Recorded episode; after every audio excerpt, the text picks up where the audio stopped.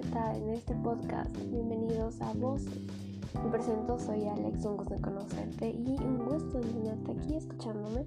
Las películas es algo que tenemos todos nosotros a nuestra disposición a diario, literalmente a diario. Series, películas, videojuegos, todo lo que tenga que ver con material de entretenimiento por medio de unas pantallas y es algo que todos disfrutamos, ¿no? ¿Así? Pero, ¿qué tiene que ver esto con los idiomas? Veamos, algo importante, adentrémonos un poco más en este mundo. Personalmente hablando tengo algo yo con los doblajes de las películas y las series. No me gusta verlas y si tengo la oportunidad de verlas en su idioma original, lo voy a hacer. Por algo existen los subtítulos, ¿verdad? Aquí se va a abrir un debate en quienes vemos las películas y las series en subtítulos y sin doblajes a nuestro idioma original, o bueno, a mejor dicho, a nuestro idioma natal. Mientras que están los otros que sí lo ven de esa manera, lo cual no me puedo explicar, así que está bien, les dejaré ser. Como parte de esta de este grupo que vemos las películas, series y etcétera con subtítulos en su idioma original, vengo a decirles que la verdad me ha ayudado un poco más que las tareas o las clases en inglés que me suelen dar ya que ahí usan un lenguaje más informal, algunos un lenguaje formal y otras veces me ha tocado, me ha tocado leer subtítulos en inglés porque no encuentro los subtítulos en español. Así que se puede utilizar un medio de entretenimiento tan común como el cine o las series para aprender algún idioma. Leamos lo siguiente. El cine, empleada como fuente de información, permite adentrarse en el estudio de la sociedad, conocer culturas diferentes a la propia, la llamada interculturalidad, formar visiones en torno a acontecimientos pasados, presentes y futuros. Nos permite juzgar, ponernos en el papel de los personajes históricos más relevantes y preguntarnos el porqué de sus actos y el devenir del mundo. Entrar en contacto con valores, ideas, pensamientos, actitudes, normas, etc. Estos y otros aspectos convierten al cine en un recurso más a disposición no solo del docente, sino también del currículum, a todos los niveles, aunque nosotros nos centremos aquí en lo que toca la primaria, sobre todo. Como Prima Méndez, 2001-23, los medios de comunicación en particular el cine actúan como educadores informales, es decir, tras su dimensión lúdica esconden una faceta formativa y si se poseen las herramientas y los criterios adecuados, formación, actitud crítica, predisposición al aprendizaje, se pueden concebir desde otras perspectivas más formales y en consecuencia como un objetivo educativo. ¿Qué quiero decir con esto? El cine puede actuar como un instrumento educativo debido a su capacidad de formar e informar de forma extendida y lúdica. El estudiante no es consciente de estar siendo educado. Para él, ver cine en clase es una actividad que se escapa de lo habitual, que le sirve para evadirse sus tareas normales dentro del curso y lo que incrementa su interés y participación. 2. Ayuda a los alumnos a la resolución de conflictos al presentar a la sociedad casi como es les muestra el mundo y les proporciona un ejemplo de las relaciones que en él se establecen. Podemos hablar, por tanto, de un cine formativo, el cual vendría como finalidad principal la mejora de los conocimientos de los telespectadores.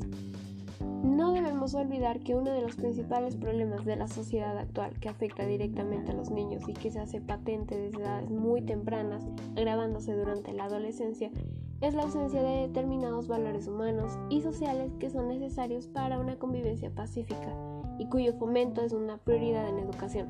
En este mundo cada vez más convulso, crisis económica, revueltas sociales, manifestaciones, esto provoca malestar en los padres, educadores y la sociedad en general, que no sabe cómo afrontar y resolver este problema. Y el cine puede resultar un elemento muy válido para transmitir y fomentar la recuperación de ciertos valores dentro del ámbito educativo. ¿Qué quiero decir con esto y por qué lo leí? Tenemos en cuenta que si el cine ha llegado a ayudar en el ámbito escolar, puede llegar a ayudar en el ámbito escolar, ¿por qué no puede ayudar en el ámbito de aprender algún idioma?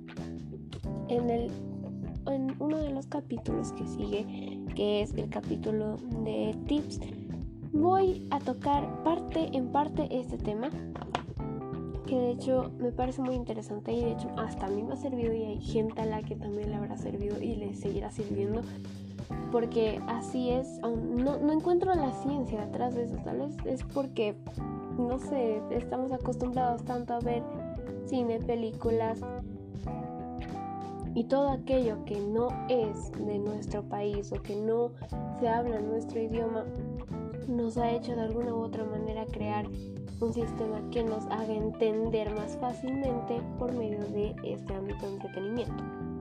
Ahora, además de haber abierto el debate de quienes ven en doblado las series y películas y quienes lo ven en su idioma original como yo, quiero abrir otro.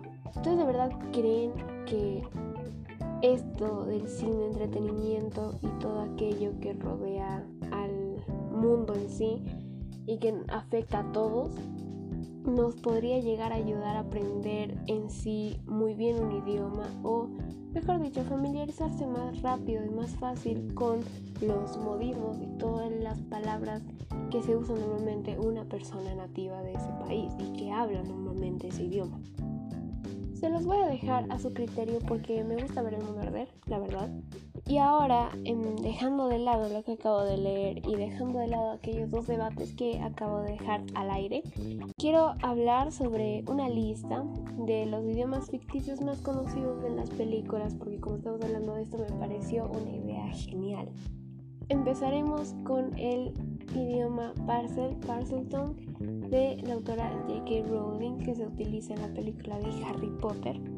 Este es el idioma llamado de las serpientes y ofidios, un don sumamente raro con el que solo algunas personas nacen, pero están asociados a magos malvados, ya que Salazar Slytherin podía hablar parcel y el escudo de su casa es precisamente una serpiente. Es un lenguaje funcional pensado para ser misterioso e intimidante, y si bien no hay reglas gramaticales tacitas, Warner creó una aplicación que traduce frases en inglés a parcel. También han aparecido varias guías lingüísticas por internet para aprender el idioma, pero ninguna ha sido oficial. Uno de mis favoritos es el Minion Gibberish, que se utiliza en mi villano favorito y en toda la franquicia. Es el idioma que hablan los famosos Minions creado más que nada para que suene gracioso. El lenguaje banana, como también se le conoce, es un conjunto de frases en inglés deformadas e incomprensibles, pero mayormente utiliza palabras o frases precisas en español, francés e incluso italiano, que poseen un significado que puede o no estar vinculado al contexto con el que se emplea. Es relativamente simple de interpretar ya que los personajes son muy gestuales y expresivos, y existen varios traductores en internet. La Atlante se utiliza en Atlantis en Imperio Perdido. Según lo que plantea la película, el Atlante es el idioma que se hablaba en la Torre de Babel, una lengua madre o un idioma raíz que planteó las bases para los demás idiomas del mundo, aunque se centra más en el continente europeo. Utiliza varias palabras base de tribus proto-indoeuropeas inspiradas por el antiguo sumerio y con reglas gramaticales del idioma navajo y sioux, dos tribus nativas de Estados Unidos, para generar la ilusión sonora de similitud lingüística que emplearon, palabras, en griego, mandarín, hebreo y latín, los verdaderos idiomas raíces. Por último, pero no menos importante, el Napi. Se utiliza en Avatar, es el lenguaje empleado por la raza humanoide nativa del planeta Pandora. Tiene raíces en algunas lenguas nativas de la Polinesia como el samoano, el maori y un toque de hawaiano, se maneja con reglas de pronunciación que nacen del sahili y el japonés. Es uno de los idiomas ficticios más complejos, pero está desarrollado para ser completamente funcional y lógico, no es de extrañar que ya haya varios cursos de Navi dando vueltas por la red y que varios fanáticos comiencen a, emplearlo de manera práctica. Como pudieron escuchar, esto fue más información y más cosas que iba leyendo para hacer más dinámica la, el podcast y informar un poco más. Algunos un poco graciosos, un tema bastante gracioso para mí, la verdad. Y eso, espero que les haya gustado, que hayan escuchado el podcast bien y que se vayan formando ese debate en la cabeza, vayan viendo, creando opiniones sobre lo que acababa de leer aquí. Así que espero que haya sido de su agrado nos vemos en el siguiente capítulo. Aquí Alex se despide. Nos vemos en otro episodio de este podcast. Voces. Bye.